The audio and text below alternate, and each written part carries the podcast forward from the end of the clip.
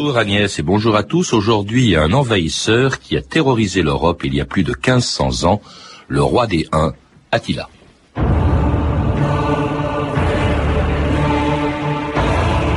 Quand Attila prenait des villes, c'était pour détruire plutôt que pour piller. Et quand il tuait, c'était pour laisser des milliers de cadavres en spectacle aux vivants. Jean Nandès, moine du 5e siècle.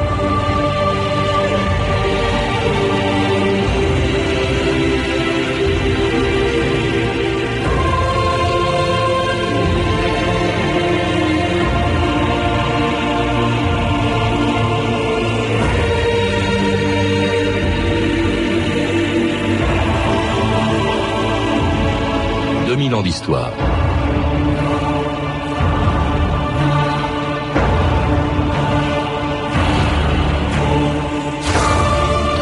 Les évêques d'Occident l'appelaient le fléau de Dieu et disaient que partout où il passait, l'herbe ne repoussait plus. Avec une telle réputation, on comprend qu'Attila incarne encore le mal absolu, 15 siècles après sa mort et la plus formidable des invasions barbares qui ont précipité l'Europe dans le Moyen Âge.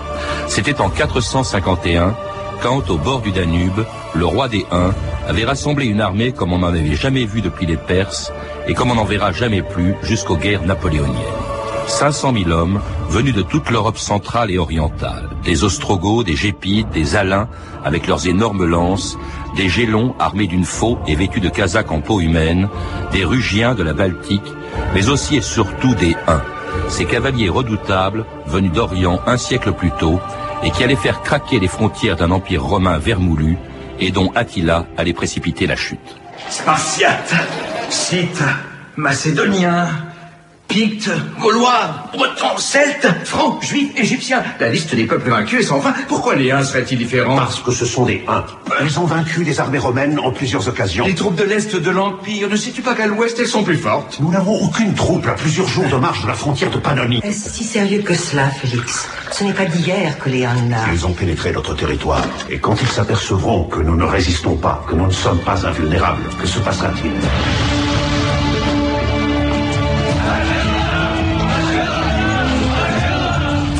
Bonjour. Bonjour. Alors vous êtes historien et auteur d'un roman, euh, Les Aubes barbares, dont l'action se situe précisément en Europe au moment de l'invasion des Huns et de leur chef euh, Attila, le fléau de Dieu, hein, comme on l'appelait, et qui a, il faut dire, dans les, dans les manuels d'histoire, une réputation détestable, alors que dans certains pays, euh, la Hongrie, l'ancienne Pannonie, au contraire, c'est un héros national. Alors chez nous, c'est un envahisseur, et c'est un envahisseur qui a été, dont les exploits ont été décrits par les religieux. Et comme les étaient un peuple dont on ne connaissait pas la religion, qui étaient des païens, même plutôt des animistes, évidemment, euh, les moines ont noirci le portrait euh, d'Attila. Mais en Hongrie, il est un peu considéré comme le père de la nation. Et il a, il a sa statue et il, il personnifie un peu le, le, début de l'âme hongroise. Il y a des enfants hongrois qui portent le prénom d'Attila. Absolument. Il y a eu aussi un, un opéra de Verdi. Euh, euh, ça dépend finalement de des points de vue. Oui, parce que nous, évidemment, puis, on se souvient de, de, Paris menacé par Attila, défendu par Sainte Geneviève, des massacres des Huns. Mais c'est vrai que dans d'autres pays, forcément, c'est un héros national. cela dit, sa réputation vient aussi du peuple dont il était le roi, euh, Marc Villan euh, et qui étaient les Huns. Hein. Alors vraiment, ils avaient une réputation épouvantable. Peut-être aussi faisait-il peur parce qu'ils venaient de très loin. D'où viennent d'ailleurs les Huns À partir de quand commence-t-on à parler d'eux alors, on commence euh, à parler de au IVe siècle, vers euh, le milieu du IVe siècle. C'est un tribun romain qui, commence à, parler d'eux. Il les a jamais vus, mais il fait toujours une, description euh, de ces êtres sauvages. Euh, on peut les faire venir euh, de l'extrême-orient, mais si vous voulez, c'est, ce c'est une migration qu'il est difficile euh, de définir avec précision. C'est un peuple nomade. Hein, c'est un peuple euh, nomade. C'est peut-être aussi un ensemble de peuples nomades, puisque c'est plus une fédération. Vous avez des, les Huns dits blancs, vous avez les Huns noirs. Dans, les, dans cet ensemble de tribus, vous avez des, des tribus plus importantes que d'autres. C'est plutôt une espèce de fédération de peuples nomades. Et les nomades font peur à tout le monde, puisque on est euh, derrière le limès romain, on a des peuples évidemment gallo-romains, romains, mais des peuples sédentarisés, y compris ces fameux Germains qui ont traversé le Rhin en 406, d'ailleurs poussés en partie oui, parce que bon, eux aussi avaient une réputation épouvantable. On disait qu'ils étaient vêtus de peau de rat, armés de sabres à deux tranchants et des arcs surtout, puis alors qu'ils ne quittaient jamais leur cheval. D'ailleurs, ils se nourrissaient, disait-on, avec le sang de leurs chevaux. Alors, on, exagère un peu. C'est vrai, puisque on est face à un peuple nomade qui, en fait, amène son garde-manger avec lui.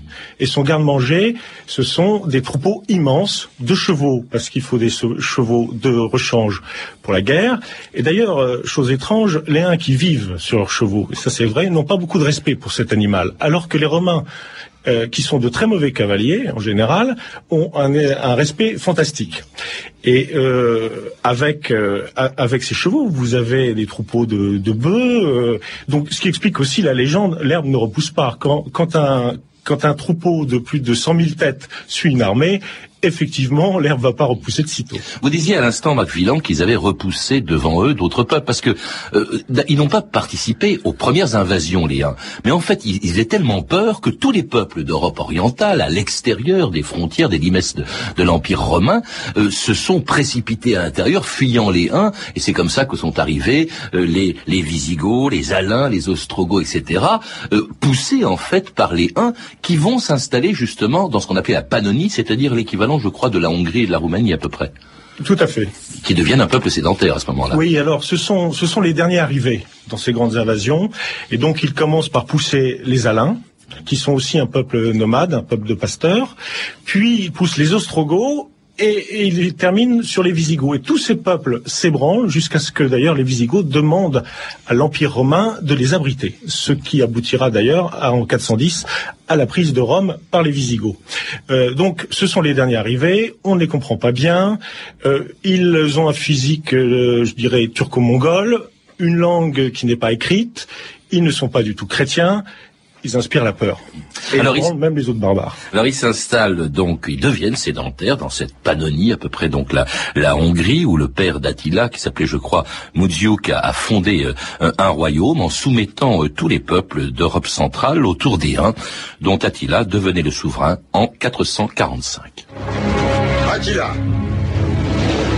roi des Huns, seigneur de toutes les terres, de l'océan glacé à la mer Noire, depuis les rives du Rhin jusqu'aux montagnes de l'Est.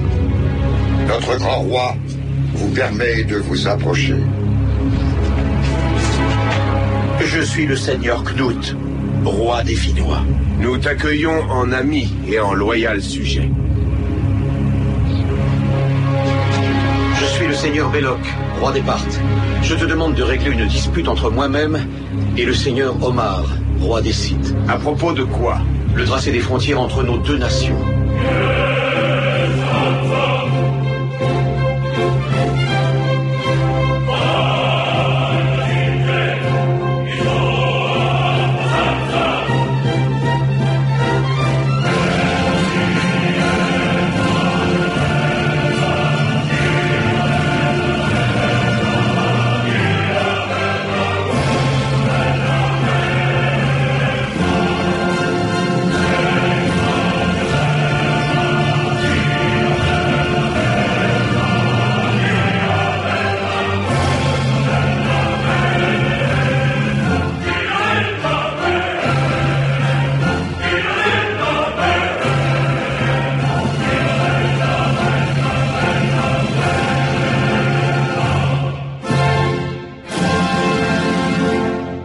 Vous êtes sur France Inter, 2000 ans d'histoire. Aujourd'hui, Attila et cette musique qui peut paraître surprenante puisqu'elle est du 19e siècle, mais il s'agit d'un extrait du Attila de Verdi, le cœur des Huns, les Ostrogoths, euh, euh, qui accueillent Attila sur euh, sur la scène en criant, je traduis, Vive Attila, Dieu de la guerre, nous voici à genoux. C'est vrai que pour se retrouver, quand on se retrouvait en face d'Attila, Marc Villan, il fallait ne jamais le regarder en face et se mettre à genoux.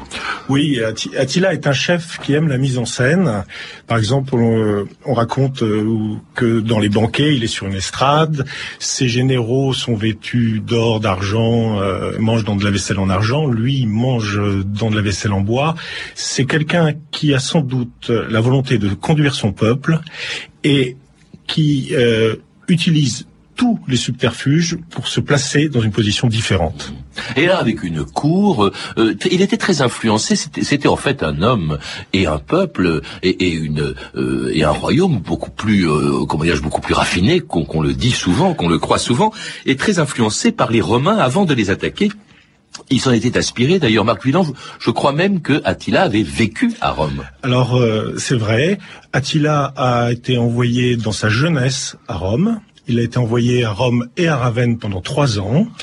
Euh, dès avant cela, il avait un précepteur latin, il parlait le grec, et dans sa cour, il y a un certain nombre de notables qui sont des généraux grecs et romains, donc qui trahissent, leur propre leur, propre leur propre peuple et euh, qui voit dans Attila finalement une espèce de renouveau de ces deux empires, l'empire romain d'Orient et l'empire euh, d'Occident, qui se déchirent, qui sont en proie des luttes internes. Donc euh, il n'est vraiment pas un barbare, c'est quelqu'un qui est lettré.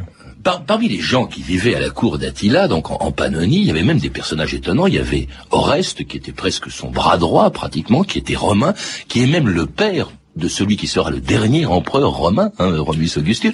Et alors il y avait, ça c'est encore plus étonnant, il y avait Marc Villon, celui qui sera son adversaire, celui qui va le battre plus tard au champ catalonique, Aetius, qui était otage, je crois, à la cour d'Attila. Oui, alors Aesius est aussi, comme a-t-il un pannonien, mais c'est un pannonien romain. Euh, son père commande la Pannonie romaine, en fait, euh, la Hongrie divisée entre Pannonie des Huns et Pannonie romaine.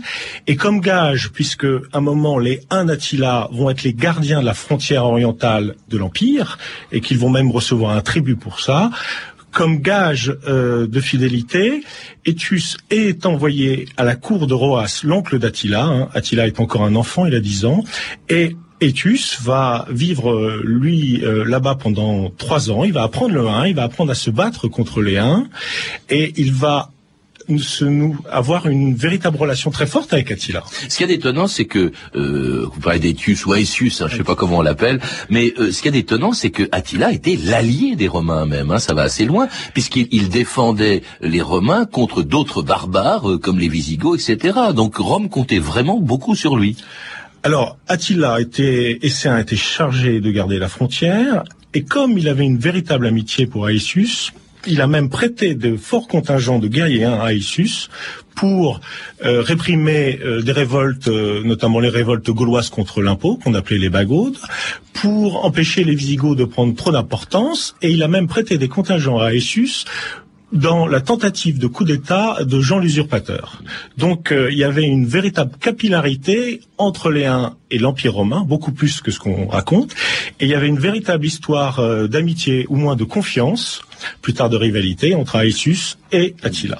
Donc auxiliaires, les uns auxiliaires des Romains, ça c'est une chose que qu'on oublie parfois, au point d'ailleurs de ne jamais menacer Rome, puisque une fois que son royaume est devenu extrêmement important, Attila ne s'en prend pas euh, aux Romains et à Rome, mais il s'en prend à l'Empire romain d'Orient, c'est-à-dire en fait à Constantinople, dont l'empereur Théodose avait demandé de l'aide à son homologue romain, l'empereur Valentinien. Attila J'entends ce nom partout. Je croyais en avoir fini avec lui il y a longtemps. Je vais te décevoir, Valentinien. Il est toujours là, et plus fort que jamais. Empereur Théodose, régnant sur l'Est à son bien-aimé neveu, Valentinien, empereur de l'Ouest, te demande d'envoyer tout de suite de l'aide. Nous sommes envahis par les Huns. Ils sont envahis. C'est très exagéré. Les murs de Constantinople sont loin d'être fragiles. Mais des dizaines de villes plus petites sont tombées. Les provinces sont toutes paralysées. Attila demande 3000 livres d'or pour daigner retirer ses troupes. Si Constantinople venait à tomber, Rome serait la dernière ville que ce fou d'Attila n'aurait pas conquise. Alors Attila ne prendra jamais euh, Constantinople, Marc Villan, qui était effectivement défendu par d'énormes murailles qu'avait construit justement euh, Théodose, l'empereur d'Orient. il faut rappeler que justement, vous le disiez tout à l'heure, l'empire romain s'est divisé en deux déjà depuis plusieurs années. L'empire est trop, grand, euh, il nécessite une attention tous les instants parce que les barbares ne cessent de franchir le Limès, et depuis le IIIe siècle, à, à part l'intermède de Constantin, mais il est divisé en deux pour que les deux empereurs euh, puisse gérer cet, empire au plus près. Alors en fait, euh, en fait, Attila ne cherche pas à conquérir euh, ou à prendre Constantinople. On l'a entendu. Il demande, et d'ailleurs c'est l'objectif de pratiquement toutes ses conquêtes. Ce qu'il veut, c'est un tribut. Oui, on, peut penser qu'il veut deux choses. Il veut d'abord que les Huns soient reconnus en tant, que, en tant que peuple et en tant qu'empire. Et puis, il reste un pillard, il reste un, semi-nomade, et il ne cesse de faire augmenter ses tribus. Il remporte des victoires, et euh, à un moment, il s'arrête devant les murs de Constantinople, et il recule parce qu'il est chargé d'or, parce que ses, guerriers euh, n'ont plus faim, et aussi parce que son empire est très fragile. Il faut savoir que le rapport en termes de population entre les Huns et l'empire romain, ce serait à peu près celui de la Belgique actuelle par rapport à l'Europe. Ah voilà. Donc c'est quelqu'un, c'est un chef de guerre formidable, c'est un diplomate rusé, c'est quelqu'un qui a une préscience du destin des Huns, mais il n'a pas véritablement les moyens, malgré la bravoure de ses hommes, de ses ambitions. Et pourtant, Marc Villan, alors voilà qu'en 451, sans jamais avoir osé s'en prendre à l'Empire romain d'Occident, à Rome, voilà qu'en 451, il amasse une énorme armée, mais considérable, bon j'ai dit 500 000, mais on sait entre 300 et 500 000, de toute façon, à l'époque et même longtemps, longtemps après Attila, on n'aura jamais autant d'hommes, euh, euh, on, verra jamais autant d'hommes se rassembler euh, pour une conquête.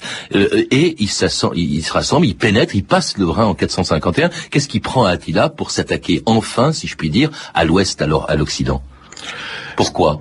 Alors, Effectivement, c'est une question assez compliquée. Parce qu'on dit, on dit qu'il avait, c'est à l'appel de la femme de l'empire romain de, de l'empereur romain d'Occident qui s'appelait Honoria, euh, qui était furieuse contre son frère, euh, qui s'appelle Valentinien. C'est elle qui lui dit mais venez, et puis euh, qui lui propose même de l'épouser. Hein. Alors elle, 15 ans avant, lui avait envoyé un anneau pour comme proposition de, de, de, mariage. Et à ce moment-là, Attila, comme prétexte, euh, dit à l'empereur Valentinien III, oui, je suis d'accord pour épouser euh, ta sœur. Alors la dite sœur, entre-temps, avait eu des tas d'aventures, elle était prise. Euh, l'autre prétexte, c'est les Visigoths. Les Visigoths qui étaient d'anciens sujets des Huns, puisque c'était des peuples qui euh, nomadisaient ou qui étaient présents dans, dans, la même zone et qui sont rentrés dans l'empire et qui ont créé un royaume euh, très prospère. On peut penser aussi qu'il euh, y avait un accord tacite entre le romain Aetius et le Attila, et que ce, cet accord tacite de non-agression a été rompu parce que Aetius euh, n'a pas fait les gestes qu'il fallait vis-à-vis d'Attila. Hmm. Alors ça, ça va se traduire donc par une, invasion, c'est sans doute la plus spectaculaire, la plus impressionnante, la plus redoutable, la plus violente aussi, euh, Marc Villan, puisque euh, il, il s'attaque tout de suite à la Gaule, hein, ils passent le Rhin, ils entrent en Gaule, euh, ils ravagent, ils massacrent toute la population de la ville de Metz, euh, on décapite l'évêque de Reims, euh, on s'arrête devant Paris. Hein. Ça, c'est l'épisode le plus connu, mais c'est peut-être pas le plus important de la vie d'Attila. D'ailleurs, c'est quand brusquement Sainte-Geneviève mobilise les Parisiens pour tenir tête faire face à Attila Alors, c'est pas le plus important, mais c'est c'est un épisode euh, amusant et symbolique parce que euh, Sainte Geneviève, Geneviève est, est élue de Paris, elle a des fonctions municipales et Geneviève a un raisonnement euh, stratégique très simple et très intelligent dans cette période où tout le monde a peur. C'est que si les, Parisiens, si les Parisiens fuient Paris, ils vont se retrouver sur les voies romaines et il est clair qu'une armée de cavaliers va les rattraper, va les tailler en pièces. Alors que Paris L'île de la Cité, dans ses murailles, et Paris entouré de tous ses marais, notamment autour de Saint-Denis, est quasiment infranchissable et imprenable pour une armée de cavaliers. Donc c'est un épisode que je raconte dans mon livre. Geneviève dit aux Parisiens, mais surtout, ne partez pas, vous êtes en sécurité ici. Il fallait voir un peu loin, elle a vu loin, et l'Église en a tenu compte. Oui, je rappelle que votre livre, Les Aubes barbares, en fait, c'est l'histoire d'un ambassadeur romain qui s'appelle Antonin et qui va justement chercher à mobiliser contre Attila, contre les Huns, tout ce que peut compter l'Empire romain d'anciens barbares. Hein. D'ailleurs, on va les retrouver justement. Quand Attila lève le siège de Paris, il se précipite euh, sur Orléans, Là, il va prendre la ville, hein, elle est moins bien défendue que Paris, euh, il la ravage encore une fois, et là, ça a été encore un massacre. Là, c'était ça a été un semi-massacre, parce que, heureusement pour Orléans, l'armée de secours, en fait, le but d'Attila, c'était d'écraser les Visigoths, de prendre Orléans, d'écraser les Visigoths qui étaient au sud, avant de se porter contre les troupes romaines et gallo-romaines.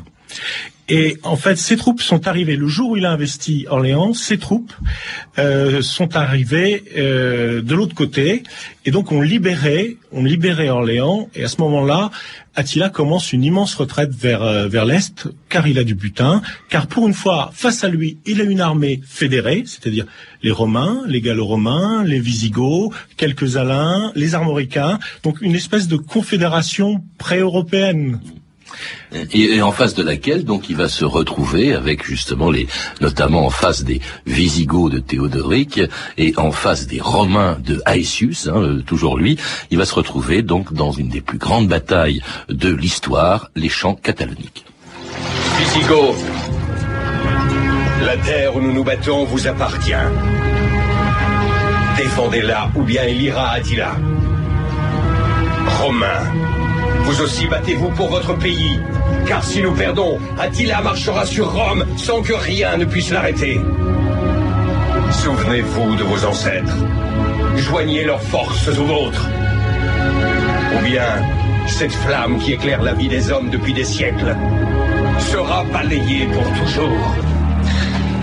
Attila, où étais-tu? On t'a cherché partout. Que se passe-t-il? Aesius a stoppé sa retraite. Il a pris position à dix lieues d'ici près d'un village appelé Chalon. Et moi qui croyais que les dieux de la guerre ne me feraient pas de signe. Il n'y a pas de meilleur signe qu'un ennemi prêt à se battre.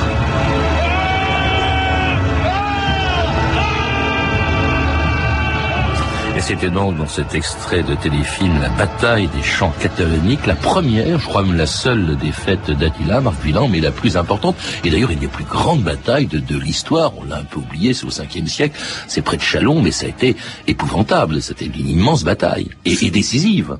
Été une immense bataille, été une, une bataille symbolique, parce que c'est un peu la bataille euh, du chrétien contre le non-chrétien, c'est un peu la bataille du sédentaire contre le nomade. C'est un peu la bataille euh, du, du civilisé contre ce qu'on ne connaît pas. Le barbare. Contre le barbare. et, donc, elle a, ça a donné une, une, une, résonance extraordinaire à cette bataille qui a été décrite. Alors, elle a été décrite, euh, un peu malheureusement, euh, bien après, bien après, si bien que tous les textes qu'on a sur cette bataille datent de 50, 70 ans, 80 ans. Parce qu'on parle de 160 000 morts en un jour. Dans ces cas-là, c'est pire que Verdun qui en a fait un million, mais en plusieurs mois.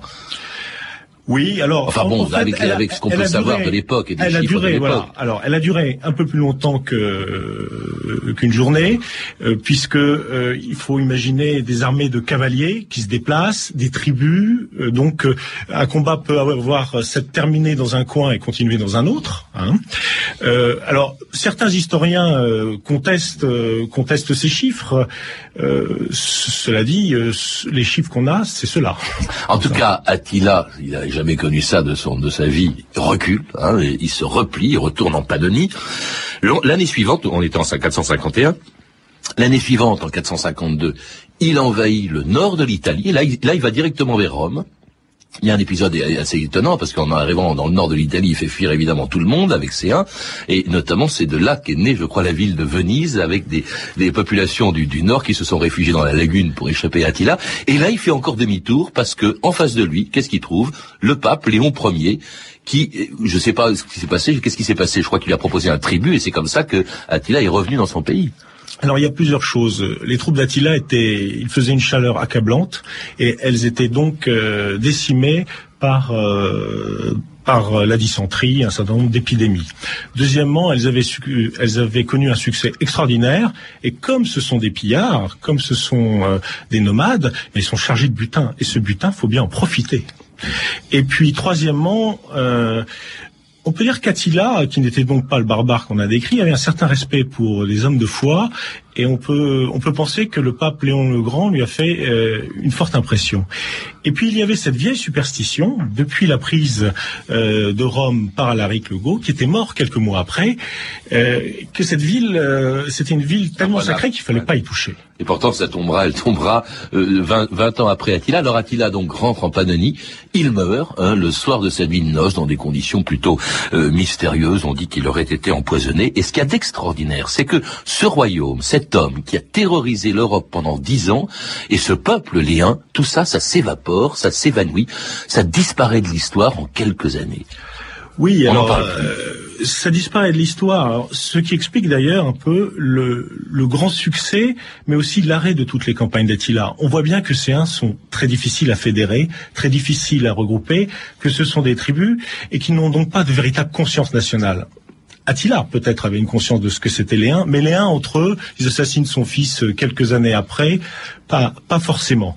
Alors après, euh, ce qui reste effectivement, c'est l'imaginaire, l'imaginaire, et c'est et c'est celui qui a pu battre l'empire romain d'Orient, battre l'empire romain d'Occident avec quelques poignées de cavaliers. Mmh. Hein. Et euh, c'est un peu l'image du fléau de Dieu dont se servait Attila, parce que le fléau de Dieu, c'est quoi? C'est celui qui annonce la fin du monde. Donc en, s'appropriant cette histoire-là, Attila avait encore moins besoin de verser le sang de ses hommes, puisqu'il euh, terrorisait d'avance ses ennemis. Et c'était la fin, en tout cas, de l'Empire romain, parce que certes, c'est pas les uns qui l'ont finalement euh, fait tomber. Hein. Euh, il tombe entre les mains le, dernier empereur Romulus Augustus abdique en 476. Ce sont les, les Allemands d'Odoacre, enfin les Germains d'Odoacre, qui deviennent les maîtres de l'Italie, les Visigoths de l'Espagne, les Francs de la Gaule, les Vandales en Afrique du Nord. Les uns, eux, disparaissent de, de, l'histoire, mais c'est vrai qu'il reste encore assez présent. Vous l'aviez dit, euh, Marc Villan. Hein, je répète, ne serait-ce qu'en Hongrie, c'est un héros national. Oui, et puis il y a un petit pied de nez de l'histoire, c'est que on a parlé de ce lieutenant de romain euh, d'Attila qui est euh, Oreste et qui est donc le père de Romulus Augustus, parce que quand Attila disparaît, cet homme exceptionnel, ces lieutenants rentrent à nouveau dans l'empire. Et il y a aussi l'autre lieutenant, le grec Ogénèse, Onégès, pardon, euh, qui va être le père d'Odoacre, qui va déposer le dernier empereur. Donc un homme exceptionnel qui a fédéré autour de lui des hommes exceptionnels. Et un homme que l'on retrouve dans votre roman historique, Les eaux barbares, qui a été publié donc aux éditions France Empire. Marc Villan, merci. Euh, vous avez pu entendre des extraits du téléfilm Attila le 1 de Dick Lowry, disponible en DVD chez Universal Pictures. Vous pouvez retrouver ces références en contactant le service des relations auditeurs en composant de 3230, puis en tapant la touche 1, 34 centimes la minute, ou en consultant le site de notre émission sur franceinter.com. C'était 2000 ans d'histoire à la technique Jean-Philippe Jeanne et Stéphane Goridin. Documentation Claire Destacant, Claire Tesser et Cédric Joseph Julien. Une réalisation de Anne Kobilac.